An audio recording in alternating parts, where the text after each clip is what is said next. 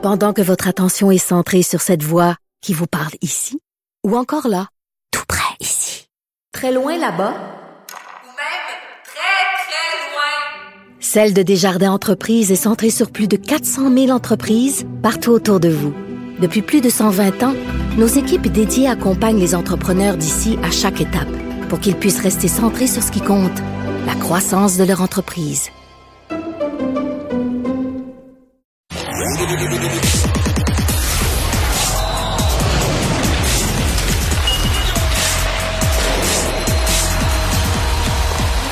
Jean-François Barry, un chroniqueur pas comme les autres.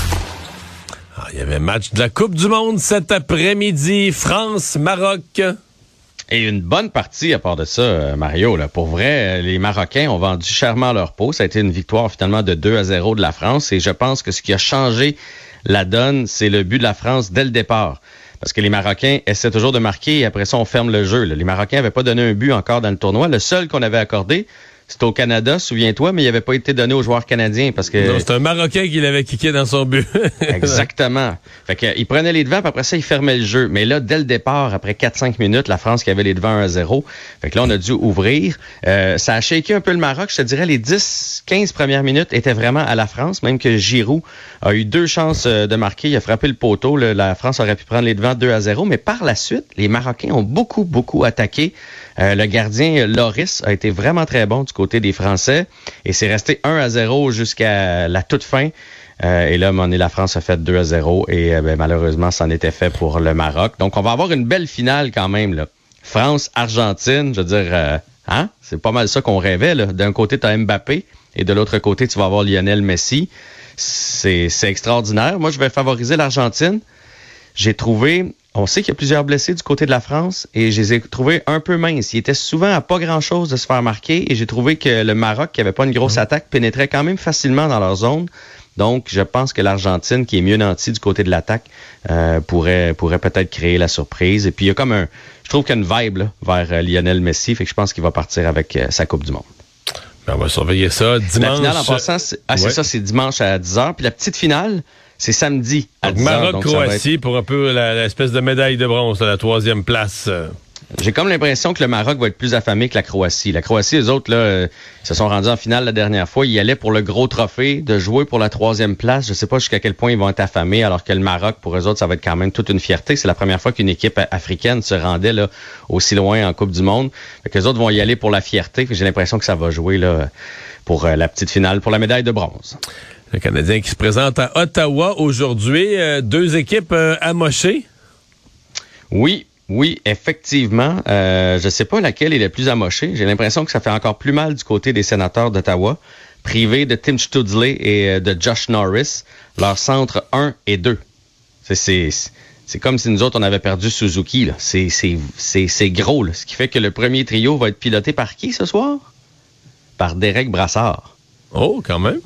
Oui, Derek Brassard qui est en fin de carrière, qu'on a signé à la dernière minute pour venir épauler les jeunes et tout et tout. Il se retrouve au centre de Giro et Ketchuk. Mais je rêve où ça va mieux, que malgré les blessures, ça va quand même mieux pour les, sénateurs. Là.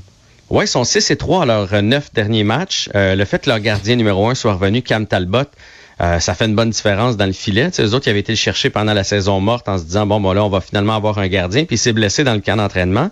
Là, il est revenu, mais là, ça va être le premier. On, a perdu Josh Norris l'autre jour. On continue avec Tim Studley. Mais là, Studley est tombé au combat lors du dernier match. Fait ça va être la première fois que les sénateurs jouent sans leurs deux centres numéro un.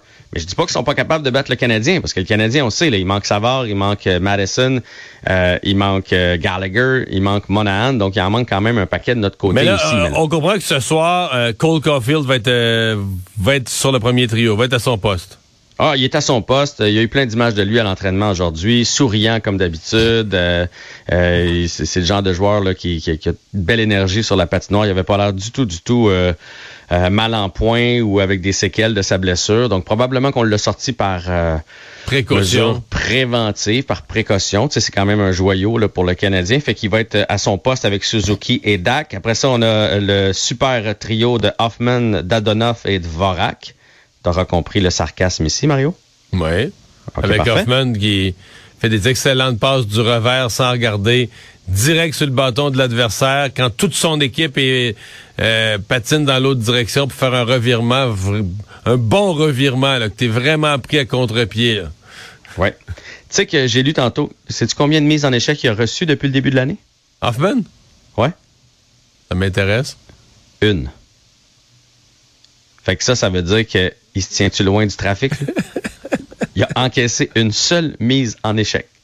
Fait que, je veux dire, à un moment donné, ça veut dire que Ça tu- parle de quelque tu chose. là. Tu y vas pas, là. Tu y vas pas. Par contre, j'aime bien le troisième trio. J'espère qu'ils vont nous en donner autant que le dernier match avec Slavkowski, Evans et Anderson. Mais tu dis le troisième trio, par contre, euh, Martin Saint-Louis dit que ça n'existe pas. Là. Pour lui, il les utilise euh, quand ça marche.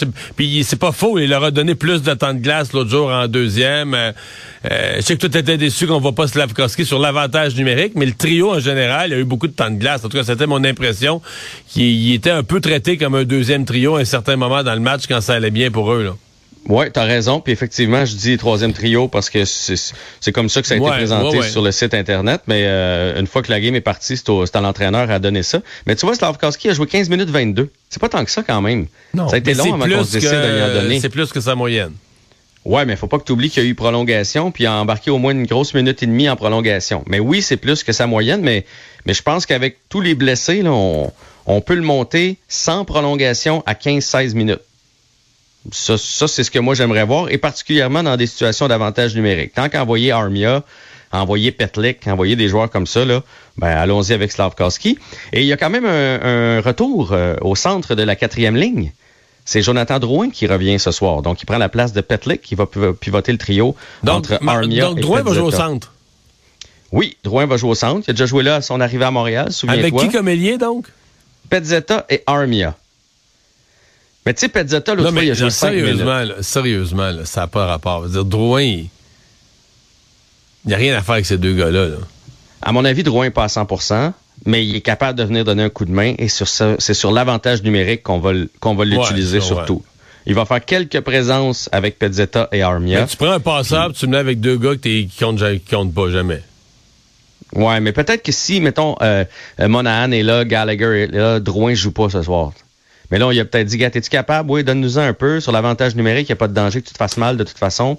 Mais je pense pas qu'on va le voir énormément à 5 contre 5, Jonathan Drouin. Ça, c'est mon, euh, mon impression. Ben, à surveiller, on va surveiller ça. Euh, ce soir, euh, merci beaucoup Jean-François. À demain. Bye bye, à demain.